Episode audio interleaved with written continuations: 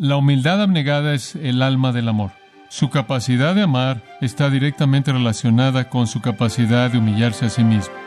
¿Entiende usted eso? Esa es una verdad bíblica simple y principio. Únicamente la gente humilde ama.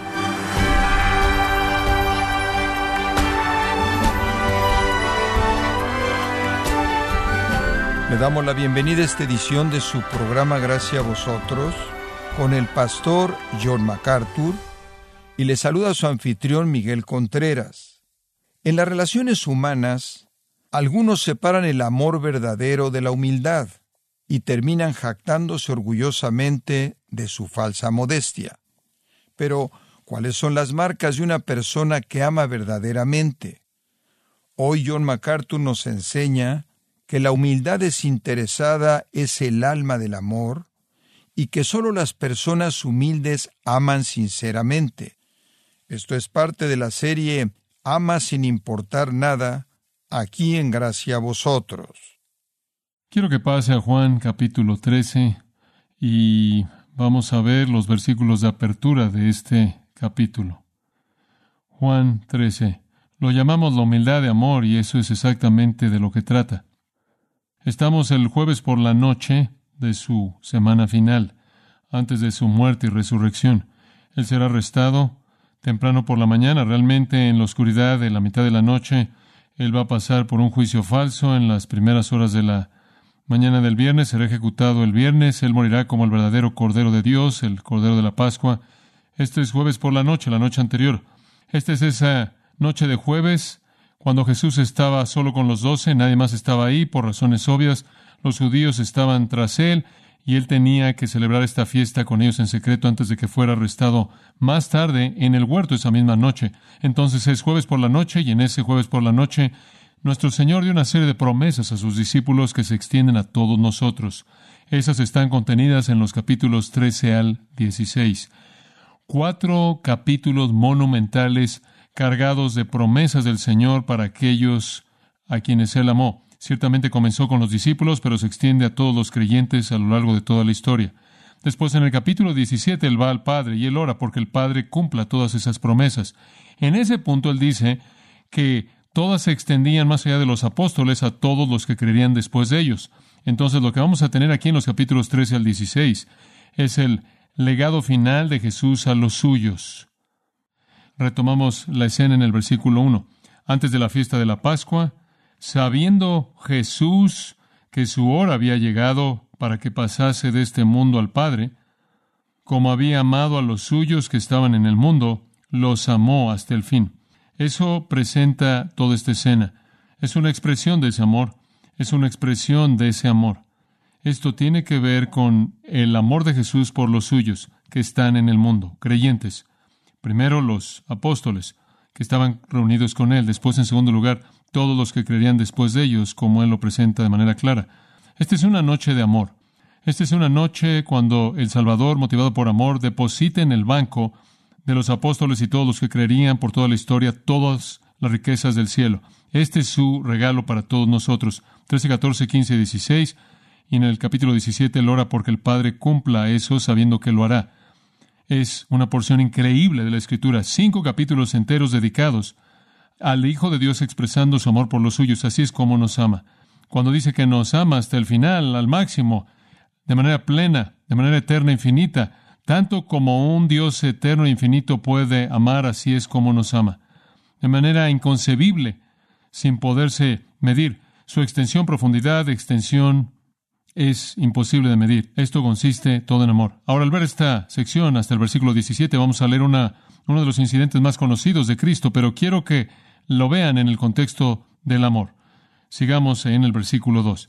Y cuando cenaban, como el diablo ya había puesto en el corazón de Judas Iscariote, hijo de Samón, que lo entregase, sabiendo Jesús que el Padre le había dado todas las cosas en las manos y que había salido de Dios y a Dios iba, se levantó de la cena y se quitó su manto y tomando una toalla se la ciñó. Luego puso agua en un lebrillo y comenzó a lavar los pies de los discípulos y enjugarlos con la toalla con que estaba ceñido. Entonces vino Simón Pedro. Y Pedro le dijo, Señor, ¿tú me lavas los pies? Respondió Jesús y le dijo, Lo que yo hago, Tú no lo comprendes ahora, mas lo entenderás después. Pedro le dijo, No me lavarás los pies jamás. Jesús le respondió, Si no te lavare, no tendrás parte conmigo. Le dijo Simón Pedro, Señor, no solo mis pies, sino también las manos y la cabeza. Jesús le dijo, El que está lavado no necesita sino lavarse los pies, pues está todo limpio. Y vosotros limpios estáis, aunque no todos. Porque sabía quién le iba a entregar. Por eso dijo, no estáis limpios todos. Así que, después que les hubo lavado los pies, tomó su manto y volvió a la mesa y les dijo, ¿Sabéis lo que os he hecho? Vosotros me llamáis maestro y señor, y decís bien, porque lo soy. Pues si yo, el Señor y el Maestro, he lavado vuestros pies, vosotros también debéis lavaros los pies los unos a los otros, porque ejemplo os he dado, para que como yo os he hecho, vosotros también hagáis. De cierto, de cierto os digo, el siervo no es mayor que su Señor, ni el enviado es mayor que el que le envió. Si sabéis estas cosas, bienaventurados seréis si las hiciereis. La humildad del amor. La humildad abnegada es el alma del amor. Dicho de otra manera, únicamente la gente humilde ama. Su capacidad de amar está directamente relacionada con su capacidad de humillarse a sí mismo. ¿Entiende usted eso?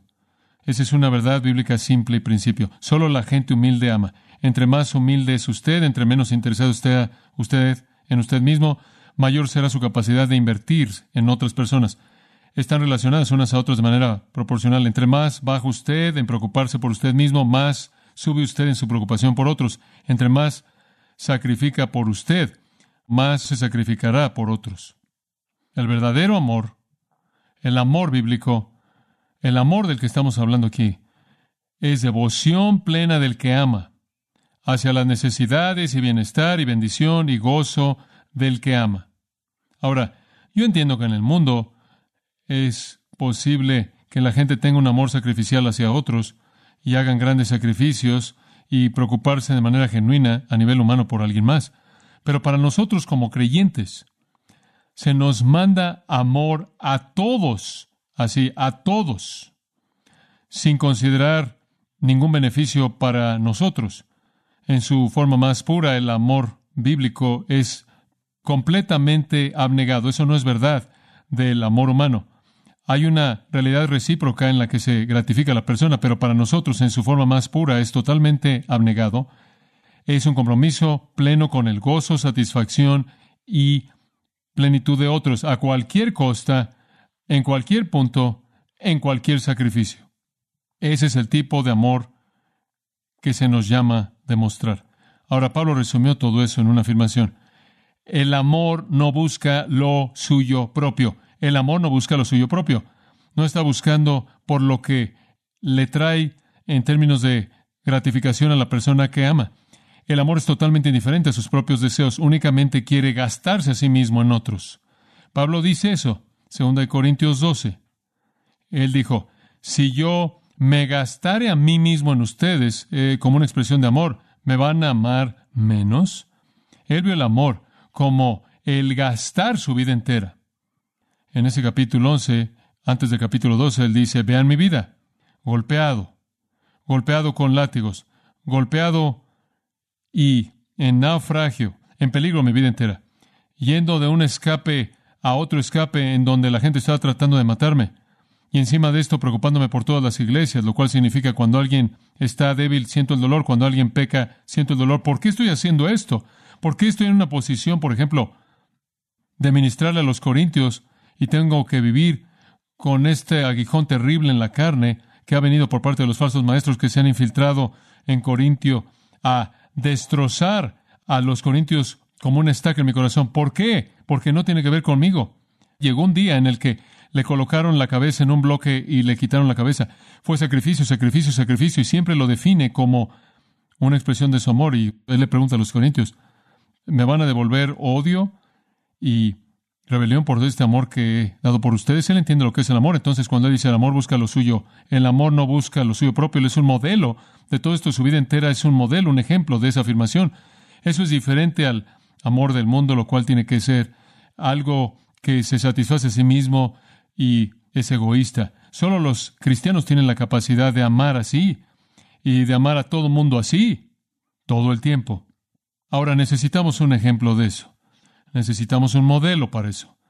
Y ese es el Señor mismo. En Filipenses 2 dice que Él siendo igual a Dios eternamente como un miembro de la Trinidad, no vio el ser igual a Dios como cosa que aferrarse, sino que se despojó a sí mismo, literalmente se vació a sí mismo, tomando forma de hombre y la forma de un esclavo, y ser humillado al punto de la obediencia, hasta el punto de la cruz. Él llegó hasta el fondo, ahora piénselo.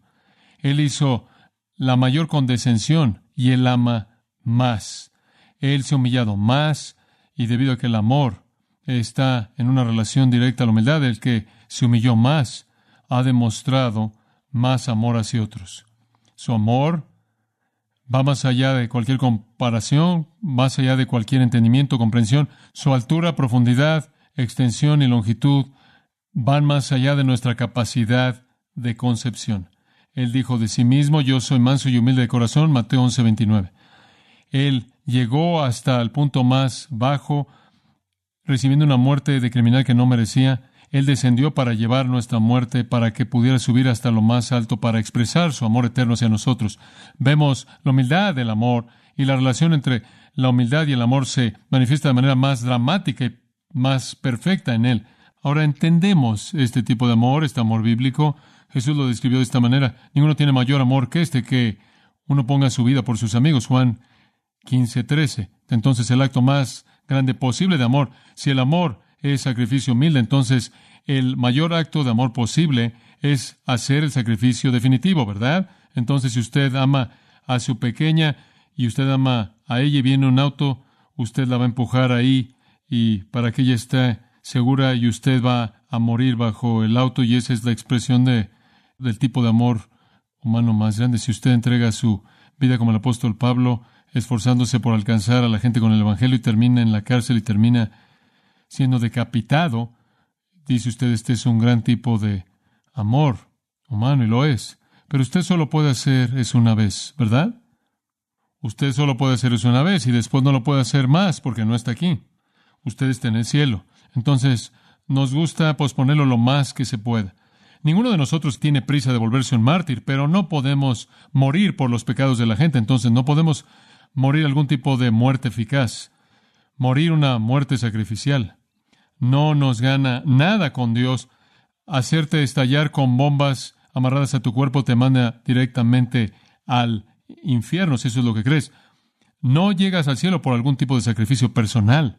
No se gana usted el favor con Dios con eso. No estamos hablando de eso. Lo que estamos diciendo es que si usted es un creyente, usted ha sido transformado y ahora tiene una capacidad de amar a todo mundo de una manera en la que el mundo no lo entiende. De hecho, es un amor que nos separa de manera completa del resto de la sociedad.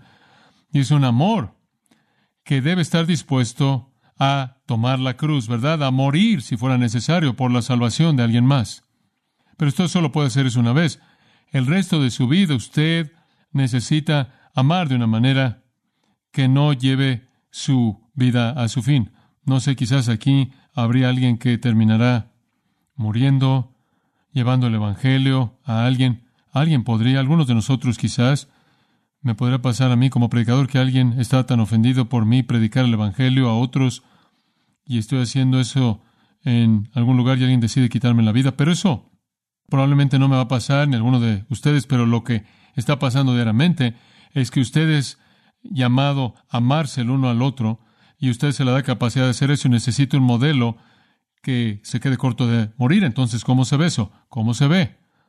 Bueno, se ve como Jesús aquí en este pasaje. Esta es una sección sin paralelos en donde el Señor Jesús, con sus propios apóstoles, les enseña, por ejemplo, lo que significa amar, lo que significa amar plenamente, lo que significa amar hasta el final los es amado hasta el final y aquí está su primera lección. Así es como actúa el amor.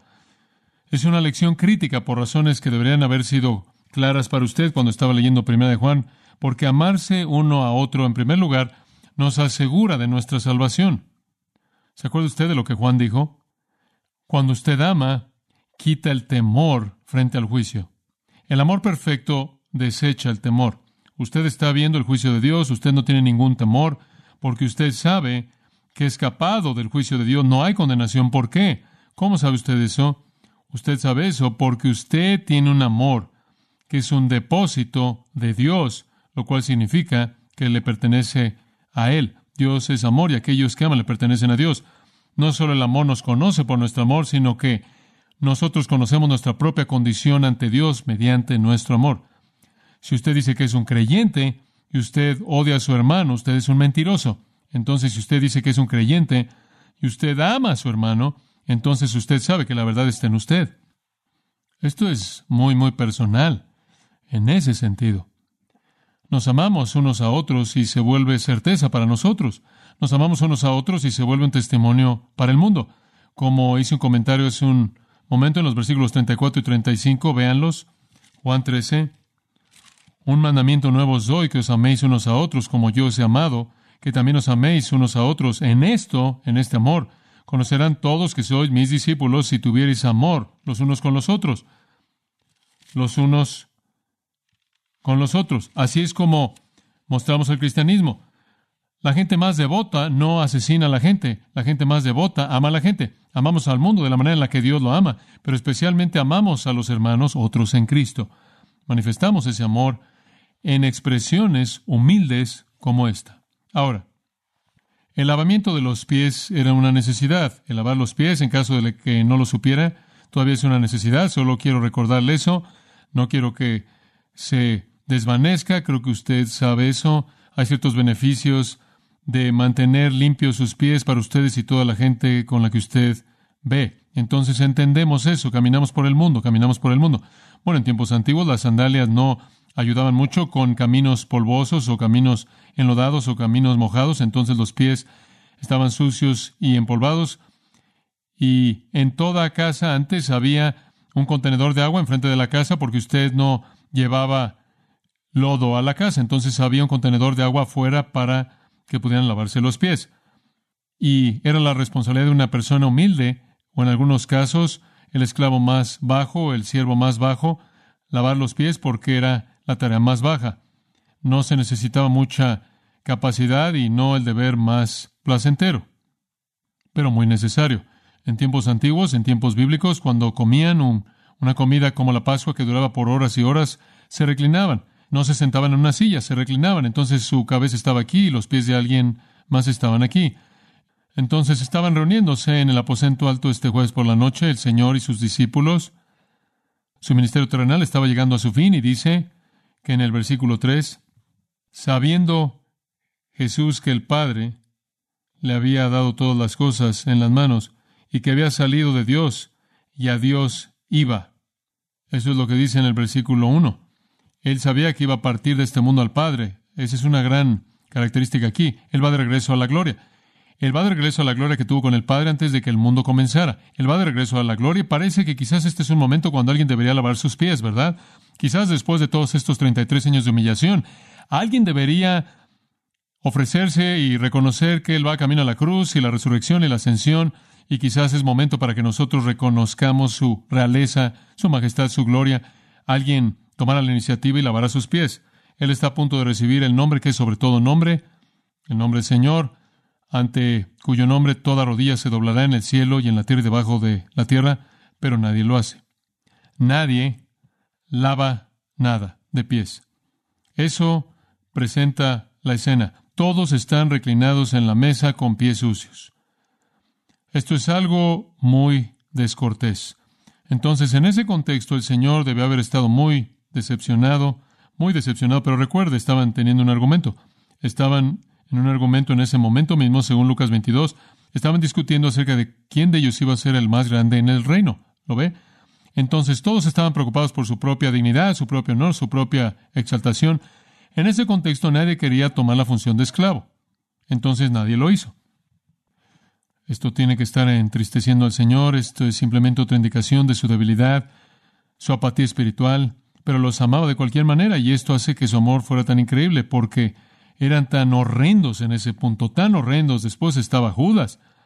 Qué tan horrendo era él. Pero así es como llegamos a entender lo que significa que Él los amó hasta el máximo, hasta el fin, de manera plena. a pesar de eso. Entonces, al ver esto, simplemente unos cuantos puntos que considerar. En primer lugar, su amor afirmado. Versículo 1, y hemos hecho eso como había amado a los suyos que estaban en el mundo, los amó hasta el fin. Eso afirma su amor. Ese es Juan presentando esa afirmación inspirada bajo la inspiración del Espíritu Santo. Él sabe que su hora está por venir. Él sabe que va camino al Padre. Lo repite otra vez en el versículo 3. Su gloria está en el horizonte. Sí, claro, su muerte es inminente, inmediata, pero a través de todo eso, de la gracia a la gloria a la ascensión, Él sabe todo eso. Él debe ser el que debe ser honrado, ser exaltado, ser levantado, ser tratado con cortesía, pero no es así. No es así. Entonces Él muestra su amor a, escuche, a discípulos inmerecedores, débiles, egoístas, centrados en sí mismos, quienes con ese tipo de actitud no van a extender mucho el testimonio de la iglesia. Eso no ayuda. Si por esto los hombres sabrán que son mis discípulos porque os amáis unos a otros, ¿qué van a pensar en ustedes conduciéndose así. Digo, los apóstoles escriben de eso más tarde, de devorarse y morderse unos a otros y no preferirse uno por encima del otro. Si eso está pasando en su iglesia, si hay contención y hay divisiones, sabemos que todo eso es presentado por los apóstoles en las epístolas. Si eso es lo que el mundo ve, ¿cuál va a ser su conclusión? No que hemos sido transformados para manifestar algún tipo de nivel divino de amor que es diferente a lo que el mundo conoce. Este habrá sido un momento en el que él habría reprendido a estos discípulos cuando él simplemente los habría despedazado como a los fariseos esa semana, pero no lo hizo. Él simplemente los ama y él es un modelo de cómo deben amar, los protege. Los últimos actos de Jesús sobresalen como actos de amor. Y así es a lo largo del capítulo 17. Su amor no conoce fin o medida, ni cambio puede cambiar su dirección. Eternamente el mismo fluye de una fuente eterna. En amor eterno Él los amó Aún antes de que nacieran, Él los amó de la eternidad a la eternidad. Él los amó con amor eterno. Los amó con amor eterno. El escritor del himno dice, guiado por gracia es amor por conocer. Por gracia, por gracia los amó. Y les da la expresión más plena de este amor. Entonces, ese es el amor afirmado. Segundo punto, el amor menospreciado. El amor menospreciado está en el versículo 2 y dice usted, ¿por qué esto está aquí? Versículo 2, y cuando cenaban, como el diablo ya había puesto en el corazón de Judas Iscariote, hijo de Simón, que le entregase, ¿realmente necesitamos eso? Digo, apenas estamos entrando esta expresión entera del amor. ¿En qué consiste esto? Esto es horrendo, esto es desastroso para Judas, esto es eternamente condenador para él. Ni siquiera entendemos a Judas. No es difícil entender a Judas para los creyentes. ¿Cómo puede él estar con Cristo tres años, ver todo, oír todo, ver todo acto que Jesús hizo, conocer la perfección absoluta de su vida y entregarse a Satanás. Ella había hecho eso. Él se había entregado a Satanás. Ella se había colocado a sí mismo en las manos de Satanás y ahora ahí en el versículo 27, Satanás entra en él. Misma noche, jueves por la noche, en la cena, Satanás entra en él y Jesús supo cuando Satanás apareció. Él sabe lo que hay en el corazón de un hombre. Él puede leer pensamientos. Él ciertamente sabe cuando Satanás, el calumniador invisible, se aparece. Y Satanás apareció a tiempo, siguiendo la gente, Jesús le dijo a Judas, lo que vas a hacer, hazlo rápido. Hazlo. Ve y dirige la traición porque el tiempo está corriendo. El tiempo está corriendo para asegurarme de que sea ejecutado cuando los corderos de la Pascua sean matados mañana. Adelante, ve con el tiempo del reloj. Aquí hay un hombre dado a Satanás. Jesús dijo acerca de él en Juan 6:70, él era un diablo, él era un diablo. ¿Por qué mencionar esto aquí? ¿Por qué? Porque el contraste es fuerte, el contraste es instructivo. El contraste presenta una cortina negra detrás de la escena, hace que todo en la expresión del amor sobresalga. El odio más oscuro en contraste con el amor más puro. Judas es un aborrecedor. Judas es un aborrecedor. Y entre más Jesús ha fallado al no cumplir las ambiciones y la avaricia de Judas, más aborrecido a Jesús. Judas se interesa en sí mismo, él es motivado por la avaricia, él es motivado por la ambición, motivado por la satisfacción personal, y él no tiene capacidad de amor. La soberbia no puede amar, el interés personal no puede amar, y Judas no puede amar, pero él puede aborrecer cualquier cosa que estorbe su ambición. Entonces usted solo necesita saber lo que está detrás del retrato aquí. El odio de Judas. Las palabras de amor que Jesús da en estos versículos y da, por su ejemplo, cautiva nuestros corazones, calienta nuestros corazones, nos llevan a amarlo más mientras que hacen que Judas lo odie más. Un escritor dijo, me gustaría que el beso del traidor que Judas dio fuera el único, pero en el sentido espiritual, Jesús todavía tiene que soportarlo mil veces hasta el día de hoy, hasta esta hora, por confesarlo hipócritamente con la boca mientras que la conducta lo traiciona, exaltarlo hasta los cielos en la virtud de su humanidad, mientras que es despojado de su gloria divina, quitándole la corona de majestad universal de su cabeza para cantar con entusiasmo himnos a Él, mientras que su evangelio está siendo pisado por palabra y acto. ¿Qué es eso? Sin un beso de Judas.